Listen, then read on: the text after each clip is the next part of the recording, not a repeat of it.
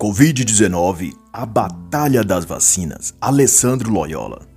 Este não é um audiobook da obra, mas uma reflexão e comentário que faço a partir do que pude compreender e dos pontos mais relevantes. Posso fazer ilações, comparações ou exemplificações para com a cultura política do dia ou eventos atuais. O autor, polêmico, corajoso e dotado de uma sabedoria e clareza invejável, é médico, palestrante e escritor com mais de 20 livros publicados.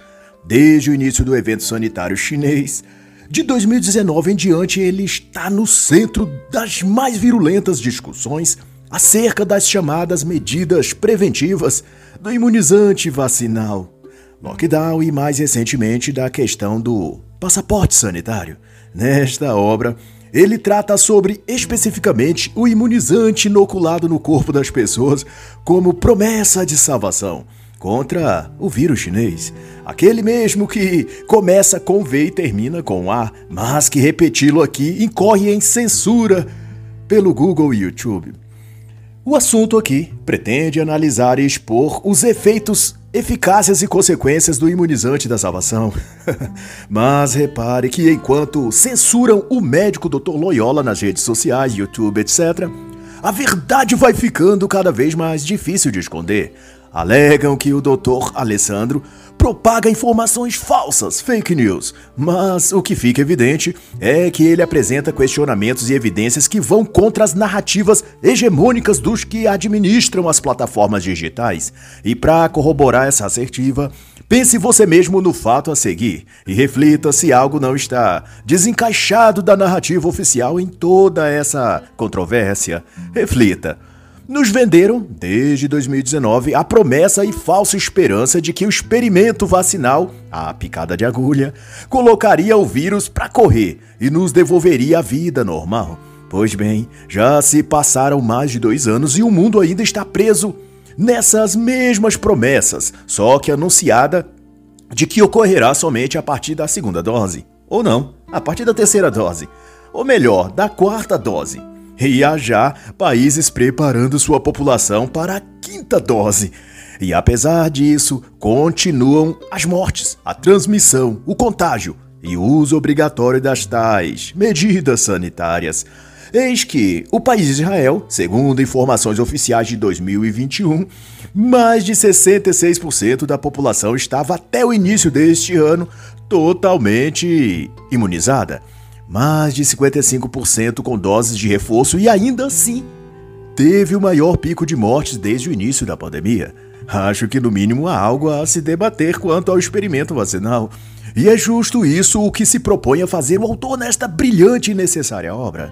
E no capítulo 1, ele trata sobre o que denomina conhecimentos básicos sobre o inimigo e começa explicando que o tipo viral SARS-CoV-2 é o beta numa classificação que tem nomes de alfa, beta, delta, gama.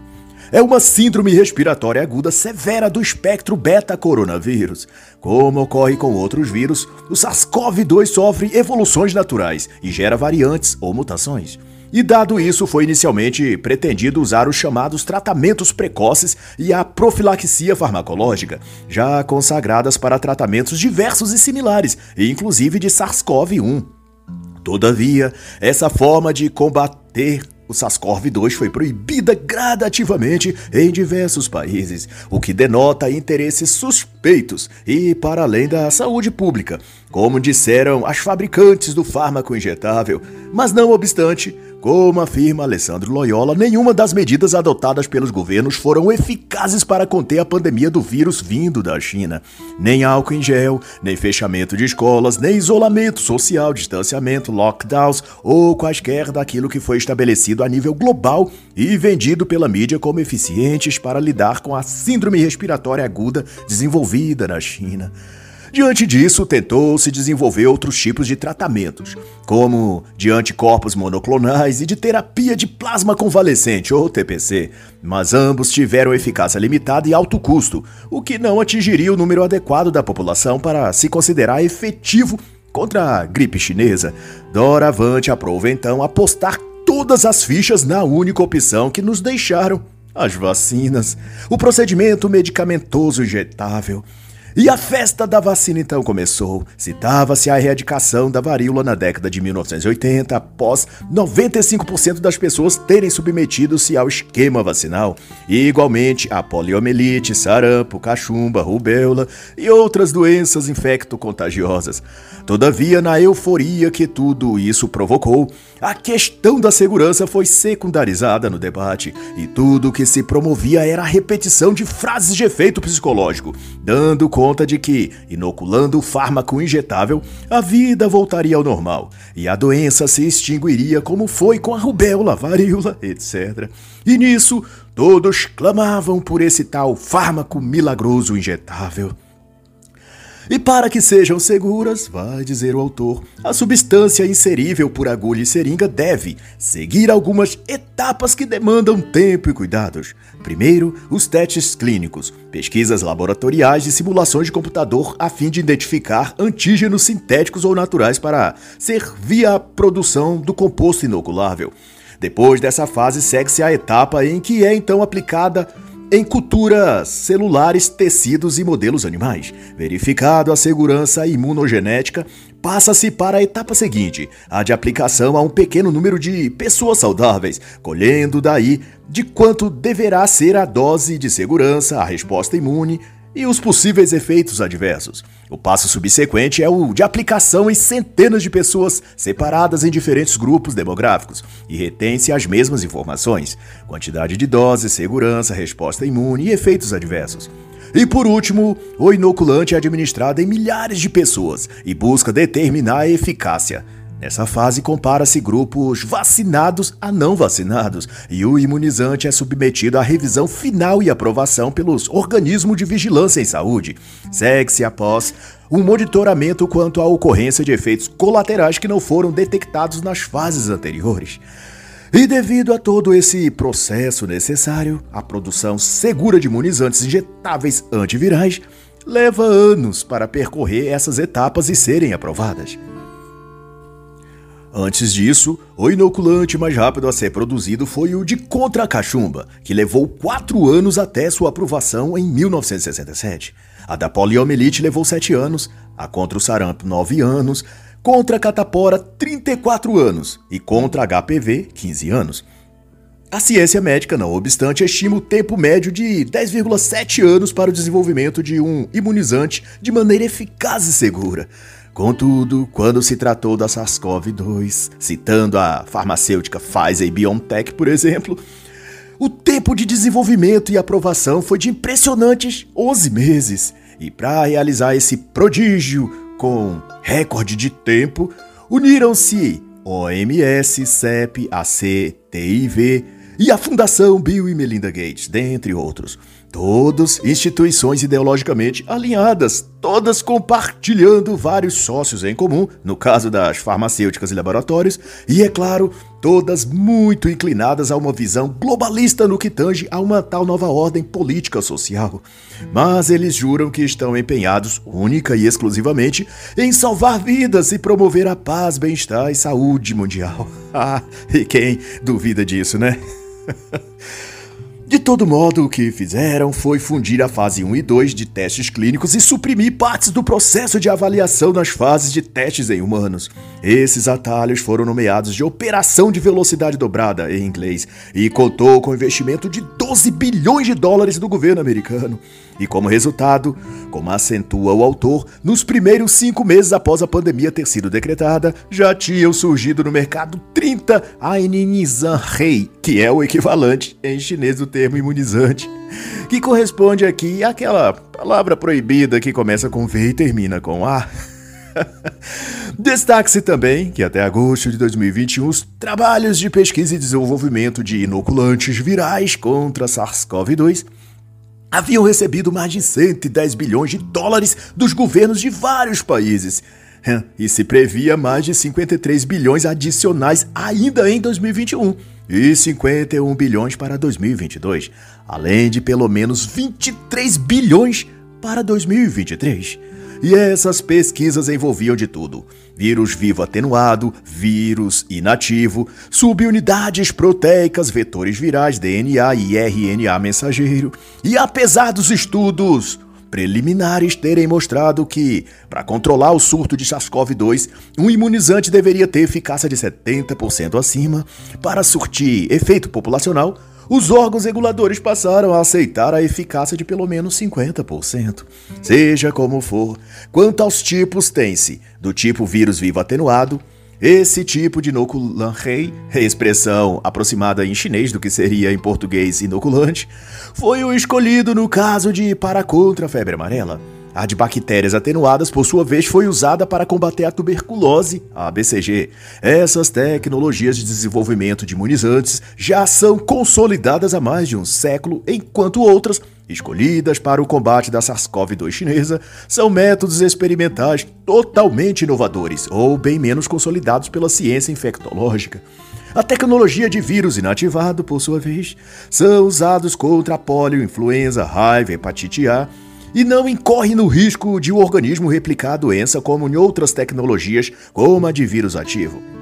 Não possui o ponto fraco de a fabricação ser lenta e requer doses de reforço regulares, mas como ponto forte de tornar, em tese, a resposta de defesa mais completa. Usando essa tecnologia estavam, até meados de 2021, a Coronavac, a Sinopharma e a Covaxin. Sobre a Coronavac, estudos da fase 1, 2 e 3 mostraram resposta satisfatória. Só ocorre, no dizer do autor, que nenhum desses estudos analisaram adequadamente a imunidade celular promovida por linfócitos T, que é essencial para determinar a imunidade de longo prazo e risco de AID, que se trata da replicação de doença ou, no termo técnico, de anticorpos intensificadores da doença. Em janeiro de 2021, testes adicionais com a Coronavac tinham apresentado eficácia de 50,38%. E para a segunda dose, de acordo com estudos de abril de 2021, envolvendo 43.774 adultos, a eficácia foi de 41,6% a partir do 14º dia de vacinado em diante nos casos sintomáticos. Já a Ininizanrei Sinopharma, também produzida na China e aplicada em cerca de 45 países no mundo, foi testada até 2021 apenas até a fase 2, oficialmente ao menos. Na fase recrutou-se 192 participantes entre 18 a 80 anos de idade, e 29% desses mostraram sofrer de efeitos adversos de leves a moderados. Na fase 2, participaram 448 pessoas entre 18 a 59 anos, e 23% tiveram igualmente efeitos colaterais leves a moderados.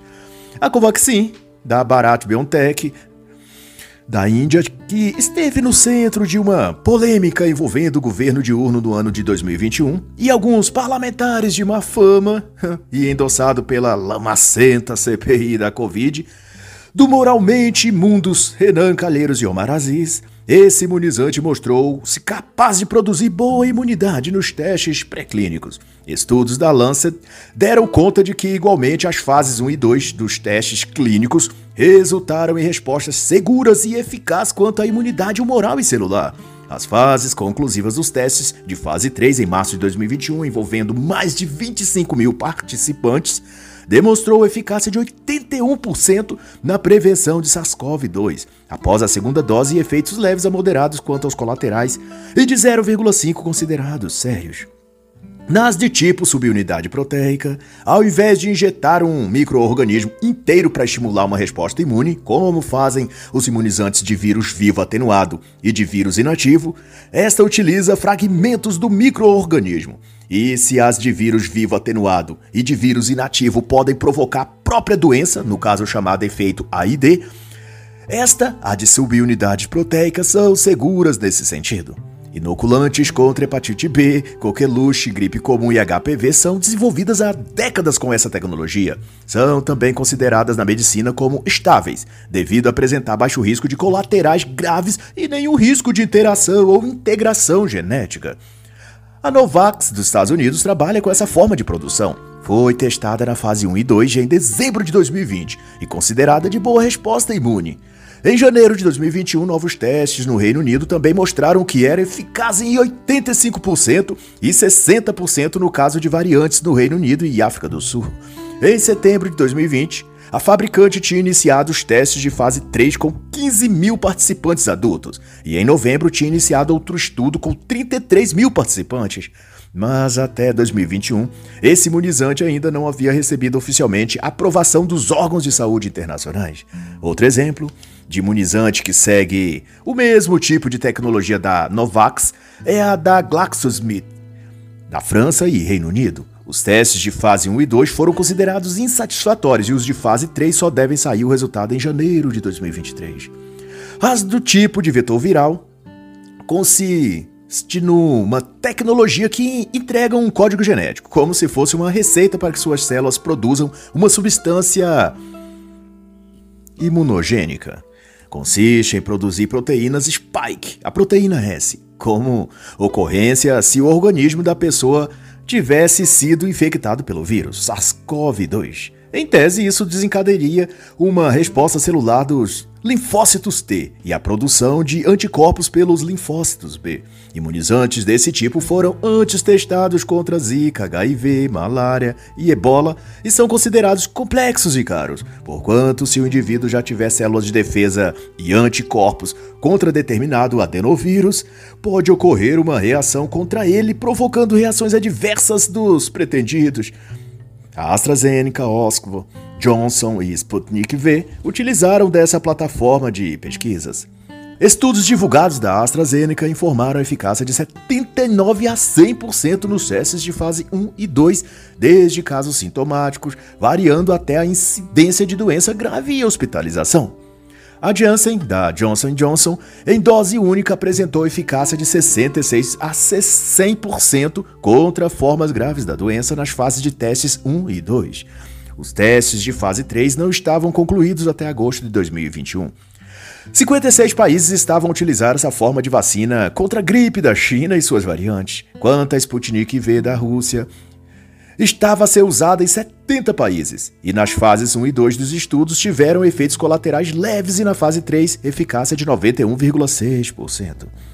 As de RNA mensageiro registra-se que antes da SARS-CoV-2, o imunizante jamais tinha sido autorizado para uso em humanos que fosse do tipo RNA mensageiro. Desse tipo, utilizam a Pfizer, a Moderna e outras que ainda não foram aprovadas, sendo produzidas na Itália, Japão e até Uganda.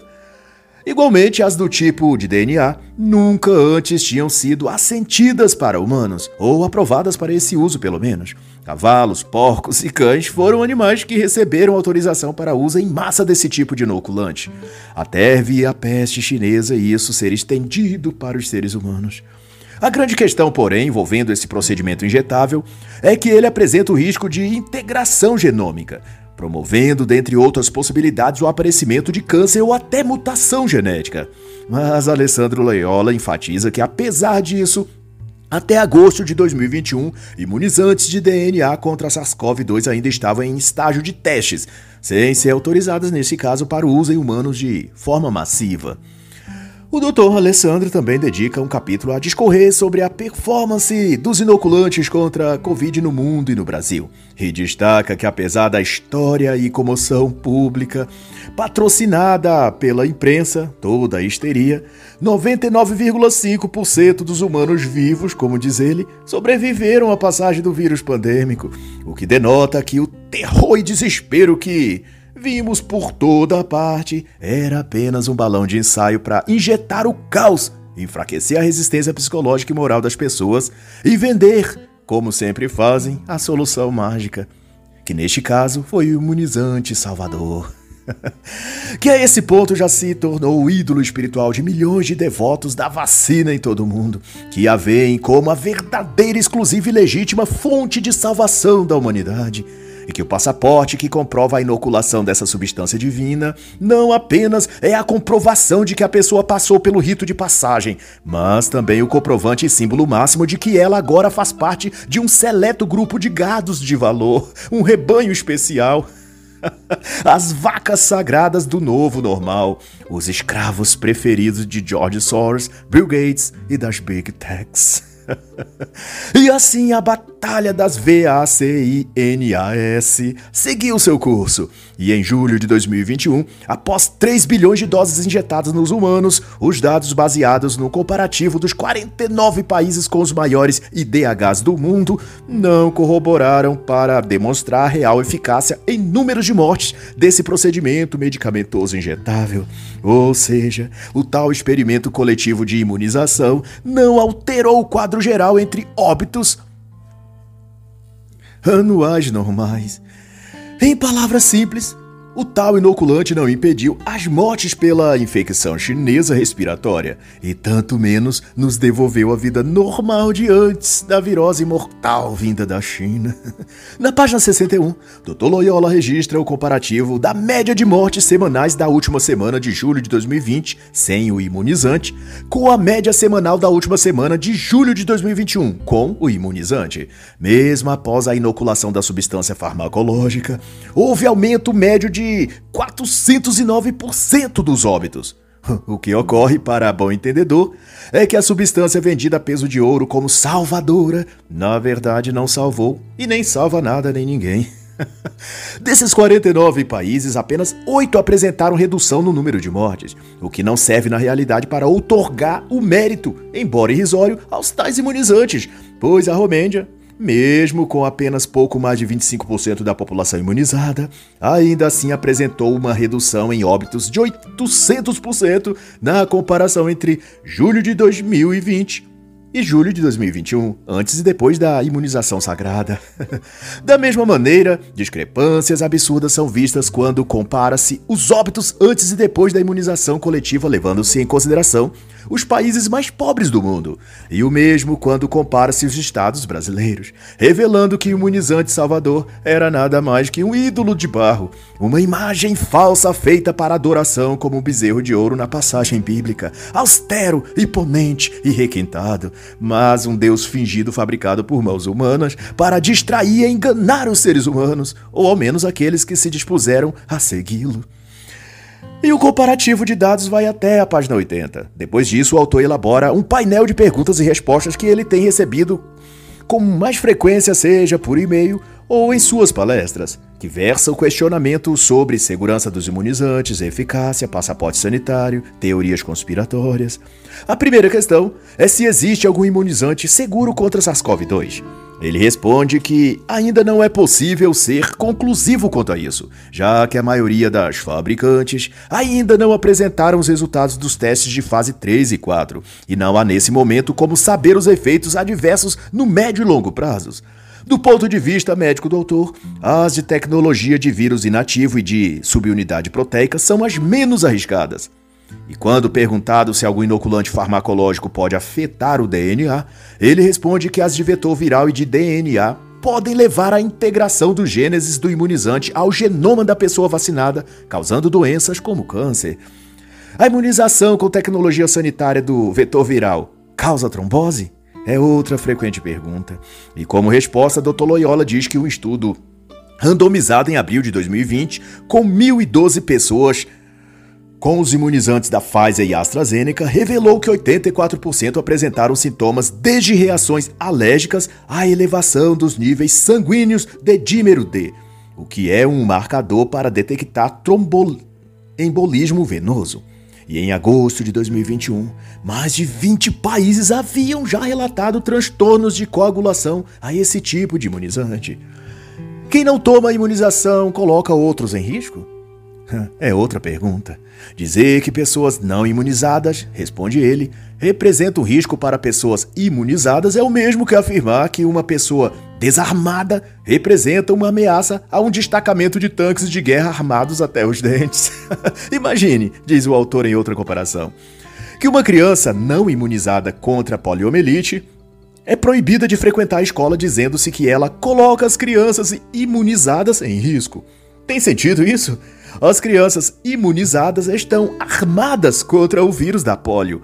Quem está em perigo é justamente a criança que não se imunizou. Quanto à eficácia, pergunta-se frequentemente se a imunidade natural do organismo é melhor que a provocada pelo imunizante farmacêutico.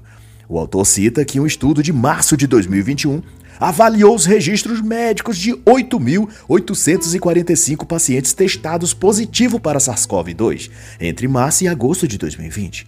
Os exames realizados 90 dias após a resolução da doença mostraram reinfecção em apenas 4,8% dos casos, o que levou à consideração dos pesquisadores de que um episódio sintomático da síndrome de SARS-CoV-2 confere imunidade de até 84,5%, bem superior à prometida por quaisquer imunizantes oferecidos pelas Pharmatex, AstraZeneca, Pfizer, Moderna, Johnson, Coronavac.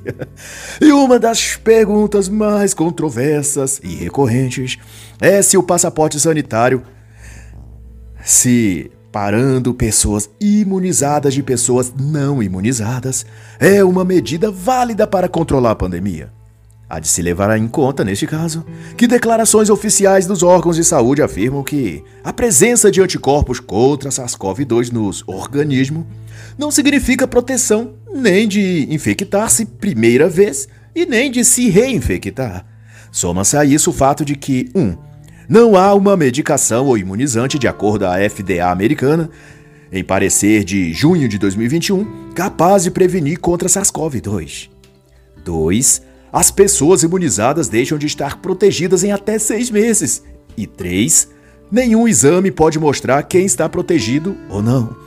Dado esses fatos, qual o sentido de separar as pessoas em vulneráveis e devidamente protegidas ou imunizadas? Em seis meses, por exemplo, todas estariam igualmente vulneráveis aos vírus. e mesmo as imunizadas, ainda que mostrem ao vírus seu passaporte vacinal, ainda assim o vírus pode ignorar esse pedaço de papel e infectar o gado idólatra do imunizante. e entre idas e vindas, entre mortos e feridos, o autor conclui que há de se discutir nessa temática o fato também de ser e qual agenda pode estar por trás de tudo o que está acontecendo no tocante à batalha de VACINA. Passaporte sanitário, aceleração de fase e uma verdadeira onda de propaganda midiática em torno da questão. Muito ao contrário do que os idólatras vacinais e a mídia afirmam, de que a rapidez na produção dos imunizantes foi um sucesso da ciência, talvez tenha sido apenas um sucesso da domesticação da consciência de todos e uma subjugação psicológica em massa. No melhor estilo descrito por Gustave Le Bon em Psicologia das Massas. E para não perdermos o sentido totalmente, cito aqui uma das célebres frases desse autor e que você, amigo leitor, possa então refletir. Uma opinião qualquer universalmente aceita constituirá sempre para a multidão uma verdade. E assim, encerra a análise da obra Covid-19 e a Batalha das Vacinas, de Alessandro Loyola.